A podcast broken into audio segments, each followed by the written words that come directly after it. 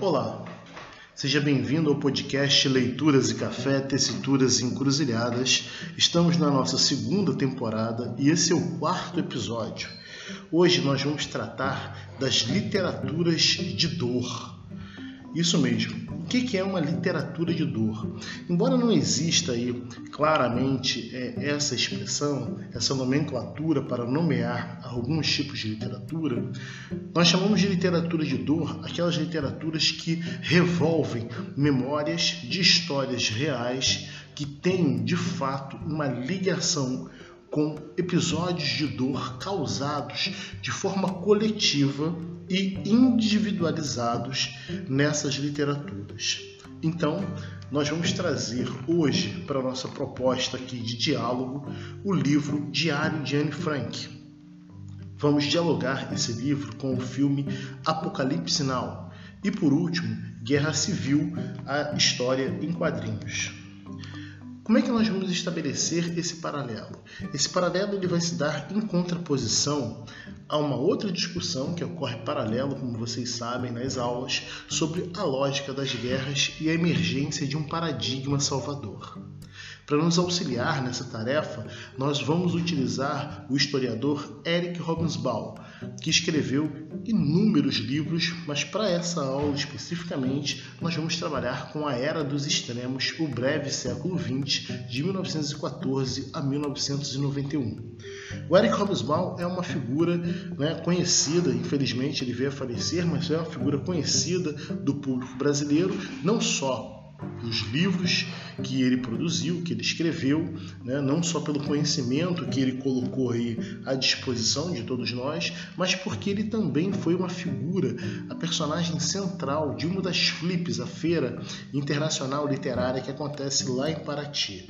Então as pessoas têm geralmente aí uma proximidade maior do Eric Hobsbawm, muito por conta dessa visita que ele fez ao Brasil, estando como a personagem principal da flip. Na era dos extremos, o Hobsbawm ele traz uma leitura do século XX diferenciada para nós. Ele nos apresenta um século XX menor, menor do que um século. Para ele, o século XIX teria se estendido até a primeira década do século XX, até 1914, um pouquinho mais do que a primeira década do século XX. E esse século XX teria terminado uma década antes do seu real final teria se encerrado em 1991. Essa proposta dele coloca a questão cronológica em diálogo direto com os acontecimentos que percorreram aí todo o século XX moldando né, os acontecimentos. O que tem de interessante é, no, no livro a Era dos Extremos, do Eric Hobsbawm, que eu acho que é essencial para a gente entender por que, que o Diário de Anne Frank ele está aqui conosco hoje e qual é o propósito da gente pensar o Apocalipse Now e a Guerra Civil, é a sacada que o Hobsbawm tem. O Hobsbawm ele percebe que num curto espaço de tempo, num curtíssimo espaço de tempo, as novas gerações vão perdendo a referência da memória em relação à guerra. Então ele escreve o seguinte: não é propósito deste livro, A Era dos Extremos, contar a história da época. Meu objetivo é compreender e explicar por que as coisas deram o que deram e como elas se relacionam entre si. O Eric, ele faz parte de uma geração que começa a perceber esse esgarçamento da memória tão recente. E aí ele tem a preocupação de perpetuar essa memória, demonstrando que alguns fatos que inicialmente foram negados ou alguns fatos que não deram a importância devida a eles culminaram em duas guerras mundiais.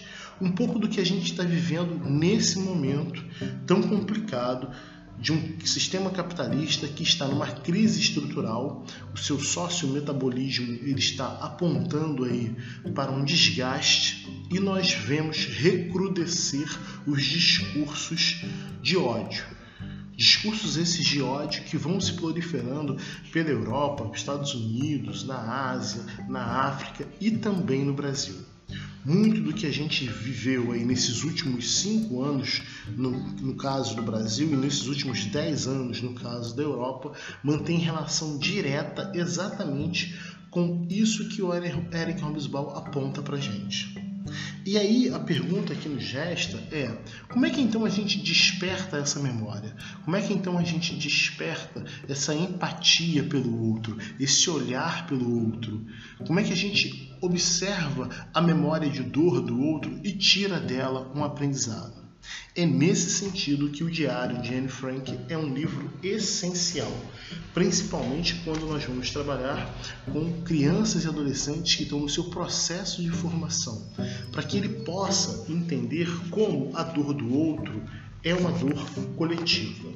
O livro Diário de Anne Frank, eu não vou, vou procurar não fazer muitos spoilers sobre ele, porque é uma leitura essencial, principalmente para entender esse período ele narra o confinamento de Anne Frank e sua família né, num anexo no período de 1942 a 1944. São dois anos ali confinados dentro de um anexo que veio inclusive a dar o nome à primeira publicação que é feita desse diário. Ele sai como um anexo secreto. Em 1947, o pai da Anne Frank, que é o único sobrevivente, é, dessa família.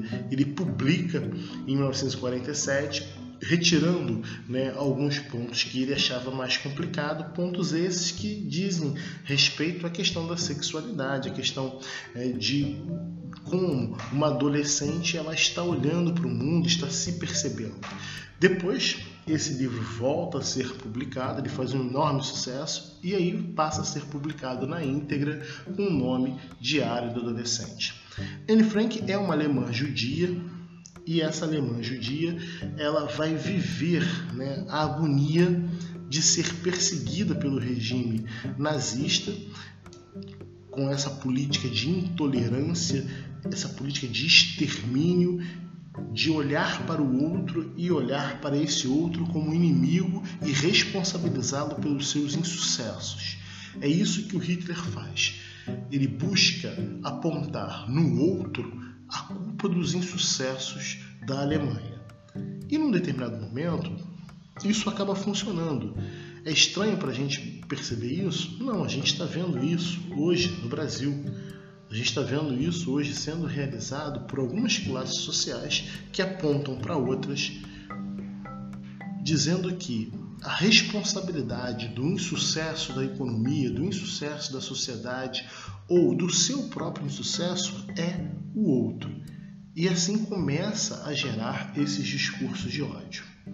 A família de Anne Frank é, é uma família rica, então a gente está falando de uma menina, de uma adolescente que vive uma condição social né, que é da riqueza, ela tem lá as suas posses, o pai dela é um empresário e quando ela está com 13 anos de idade, ele dá um diário para ela e a partir desse diário é que nós vamos tomar contato com as angústias que essa adolescente viveu nesse período de dois anos de confinamento nesse anexo. A perseguição aos judeus não é uma ação que surge com o nazismo. Né? A gente é, tem aí uma longa história, usando o conceito aí de Fernando Brodel, né? uma longa história sobre perseguição aos judeus. E essa perseguição aos judeus ela vai sendo intensificada na Alemanha. Mas é, a gente consegue ir facilmente só pegando um dos aspectos da perseguição aos judeus, que são os pogroms.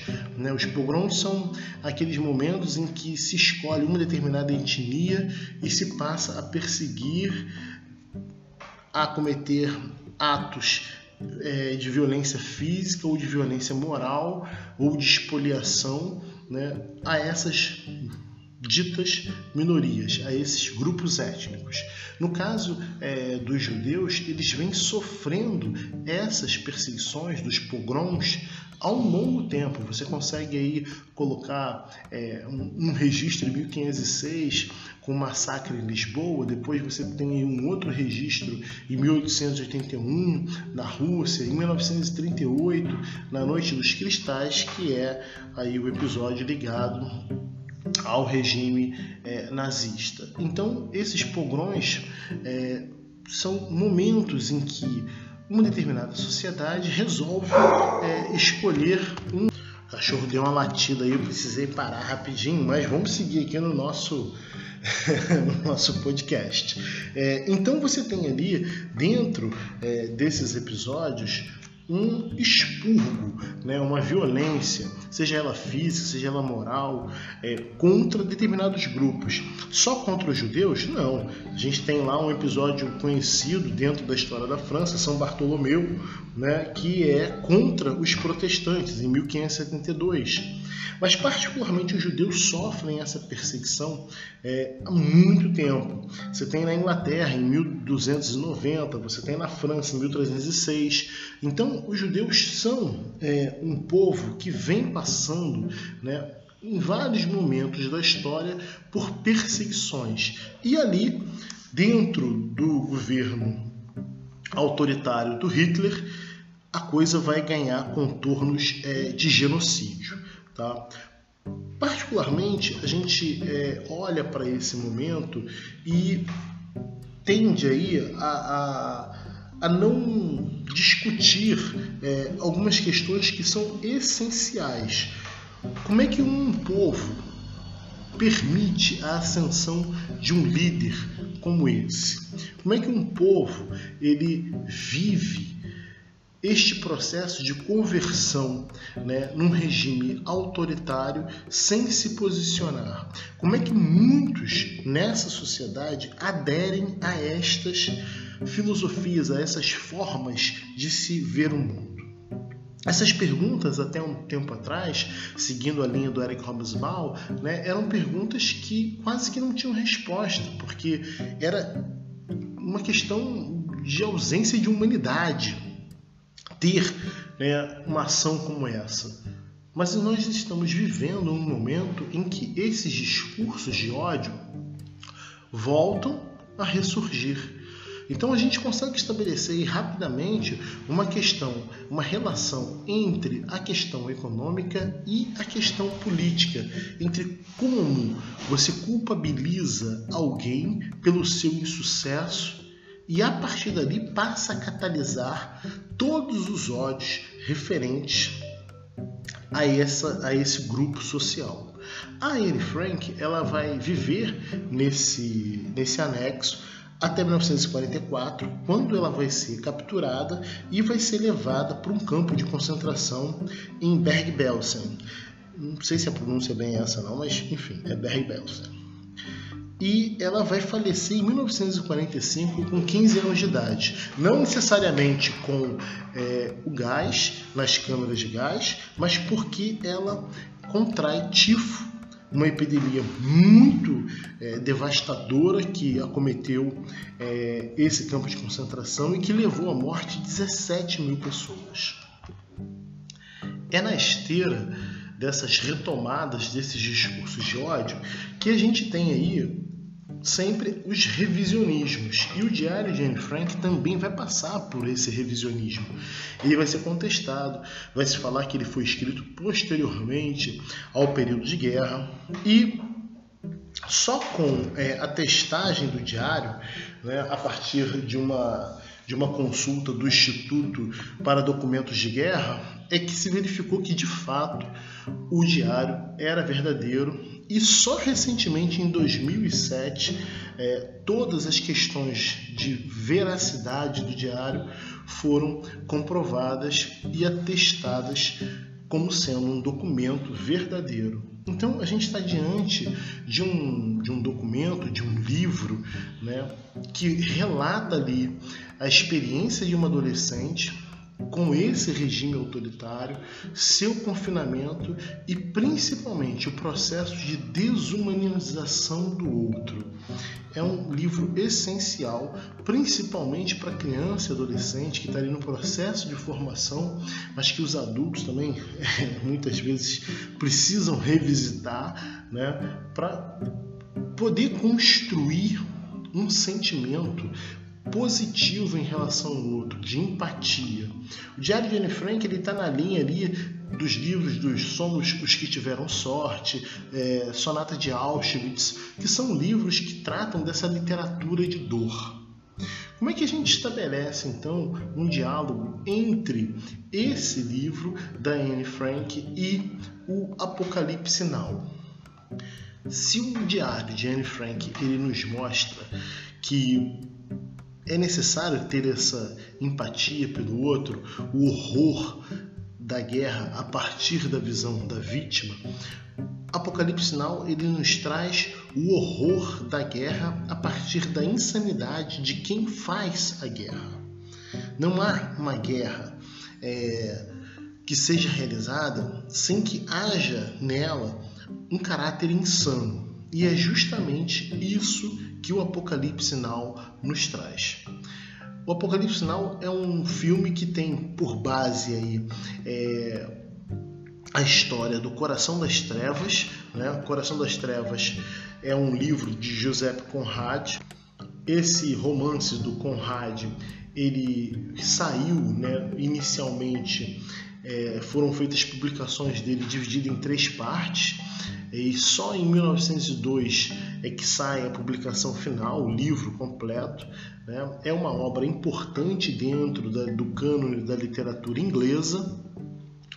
Ele é considerado aí uma das grandes obras né, do cânone dessa literatura inglesa. E o romance, O Coração das Trevas, ele vai falar sobre um capitão Charles Marlon que ele vai ter que se embrenhar aí num rio na floresta do Congo para resgatar um outro inglês que é o Kurtz com o objetivo de trazê-lo de volta à civilização. Viviam esses dois homens do comércio do marfim, só que Kurtz desaparece no meio da floresta. O Apocalipse Now ele faz uma relação exatamente com isso. Ele trata exatamente do desaparecimento de um né, dos grandes é, é, figurões aí do filme, que é o Marlon Brando, na, na personagem do Kurtz, e a gente passa a viver o drama aí do capitão Wheeler, que é o Martin Sheen, buscando resgatar esse coronel Kurtz. Os dois, tanto o Coração das Trevas quanto o Apocalipse Now, têm como característica tratar exatamente desse imperialismo. Um trata do imperialismo britânico e o outro vai tratar do imperialismo norte-americano. Mas como é, esse imperialismo ele vai se converter, essa guerra ela irá se converter numa loucura insana de como é, a palavra civilização ela será convertida numa anticivilização, ou seja, o contato dos civilizados com aqueles ditos não civilizados vai despertar, ou melhor, vai apenas aflorar aquilo que já existia nesses indivíduos não é, é, civilizados a humanidade e nos indivíduos civilizados aquilo que há de pior na humanidade. Então, o filme Apocalipse Now, ele vai exatamente tratar desse horror da guerra, desde o contexto histórico que motiva esse enredo, a insanidade que foi a guerra do Vietnã, como é que é, é a morte se transforma em algo banal através do uso do napalm sobre as florestas, sobre é, é, a população civil e ao mesmo tempo como é que tudo isso se dá com soldados norte-americanos é, pegando onda, cantando, é, usando drogas, como é que essa loucura toda vai sendo tecida. No fundo, para a gente aqui, o que interessa é o seguinte: a guerra é de fato um momento enlouquecedor.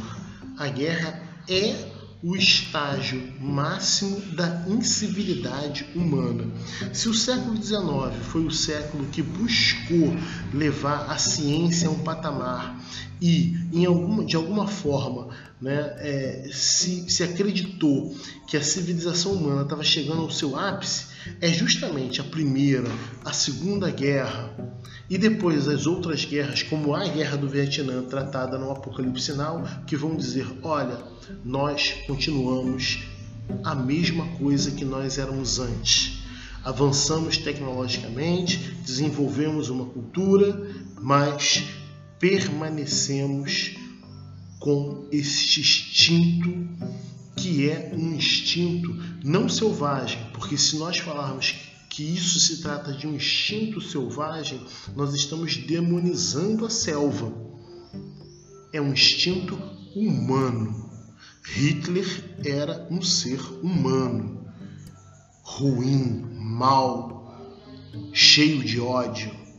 A guerra do Vietnã é a materialização do ódio de uma nação, do desejo de dominar.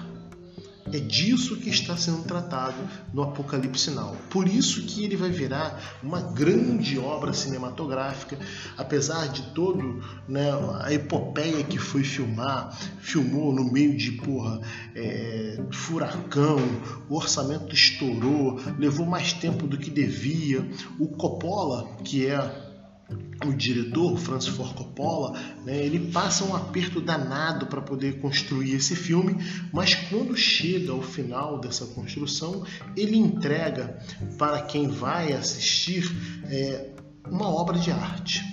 Ele não é só um filme de guerra. É óbvio que o Coppola ele está falando sobre guerra, ele está falando sobre a guerra do Vietnã. Né? O ambiente é a guerra do Vietnã, mas ele está falando de como esses seres que se autodenominam civilizadores, como é, se tornam pessoas ruins, como aflora sentimentos ruins, pouco civilizados. E dessa forma, como a guerra acontece. É interessante perceber que nesse filme o Coppola ele estabelece ali uma relação direta com a Segunda Guerra Mundial, quando ele coloca é, os campos, né, as comunidades é, no Vietnã sendo bombardeadas é, com toneladas e toneladas de napalm e a música de fundo é a música do Wagner, A Cavalgada das Valquírias, a música preferida do Hitler. E olha que interessante, exatamente a música que foi recentemente utilizada num pronunciamento do atual governo no Brasil. Olha como é que é, as coisas não são soltas. Olha como é que faz sentido aquilo, o que Ball colocou para gente, que eu coloquei lá no início sobre esse processo de esgarçamento e como é necessário compreender as coisas. Como é que uma música que está relacionada a um gosto particular do Hitler que muitas vezes foi utilizada dentro dos campos de concentração contra os judeus, ela é resgatada no filme Apocalipse Sinal, justamente no momento em que aquilo que é de mais bárbaro, que é o bombardeio com napalm, ocorre. Então, se você tem de um lado o Diário de Anne Frank, construindo uma humanidade e uma empatia, uma vontade de viver, uma vez que a nossa é, heroína é, do livro ela teve a sua vida interrompida por um projeto genocida. Por outro lado, você tem os Estados Unidos, que sempre se diz o grande salvador, o civilizador, bombardeando indiscriminadamente o Vietnã com o seu napalm. E aí não tem como a gente não fazer uma associação direta entre a Anne Frank e a menina do Napalm, que é aquela foto que ficou é, como uma das, das cenas né, das atrocidades do Vietnã, que foi, retirada, foi tirada pelo Nick Ut, é, sobre é, é da, na verdade, da Kim Phuc, que é aquela menina de 9 anos vietnamita que está correndo na rodovia 1, fugindo do bombardeio de Napalm e ela vem nua, né, com as costas queimando pela aquela arma química que está sendo jogada na população civil, ou seja, de novo, né, crianças inocentes sendo acometidos por essa insanidade que é a guerra. É assim que nós chegamos à revistinha em quadrinho Guerra Civil. Guerra Civil, ela mantém aí um paralelo com esse horror da guerra e de como é que no horror da guerra não há herói. A gente está lidando na revistinha né, com os super-heróis, os super-humanos, e esses super-humanos a partir de um efeito colateral de uma das ações, a morte de vários civis, vão se dividir em dois grupos. Um grupo que quer o registro de todos os super-heróis, acabando assim com as identidades secretas e colocando eles sob o controle de um Estado, e do outro lado, que é o, o grupo que vai ter ali o Tony Stark como líder, o Homem de Ferro, e do outro lado, o grupo que quer manter né, a soberania dos super-heróis, entendendo que isso é uma atitude autoritária liderado pelo Capitão América. Não à toa, isso está dentro das grandes discussões pós 11 de setembro nos Estados Unidos. E o interessante é que a divisão entre os dois grupos, né, essa forma é, que se encontra de dividir os dois grupos, coloca todos os heróis, ora como vilões e ora como heróis, remetendo à ideia de que nessa guerra total o que está em jogo é um processo de desumanização, de uma falta de civilidade. Não à toa, é exatamente esse sentimento que vai motivar o final do confronto em guerra civil, quando o Capitão América ele percebe essa condição. E aí eu não vou dar um outro spoiler grande aqui, né? Cada um vai lá e lê, mas o HK ele é bem diferente é, do o HQ, ele é bem diferente do filme, tá? O HQ ele tá ali dividido é, em seis partes. Ele sai, ele é produzido é, na verdade, são sete edições. Ele é produzido em 2006 e vai de 2006 até 2007. Né? Ele tem aí por objetivo trabalhar a lei de registro de super-humanos que vai ser imposta pelo governo, que vai ser imposta pelo governo após um acidente é, em uma escola. Então, a dica que eu deixo aí no final desse nosso episódio desse podcast é exatamente aquilo que nos fez abrir esse episódio. É compreender como é que as coisas se dão e como elas estão relacionadas. Tentar fazer a leitura do diário de Anne Frank, relacionando ele com o Apocalipse Now e encerrando lá na revistinha em quadrinho Guerra Civil. A partir deste olhar, a gente pode voltar a discutir o que é ser humano, o que é ter civilidade, o que é ter empatia pelo outro, de onde surgem esses discursos de ódio e o que é a guerra. Vou deixar aqui a minha opinião: o que é a guerra se não a contundente afirmação de que não somos civilizados. Um abraço para todo mundo.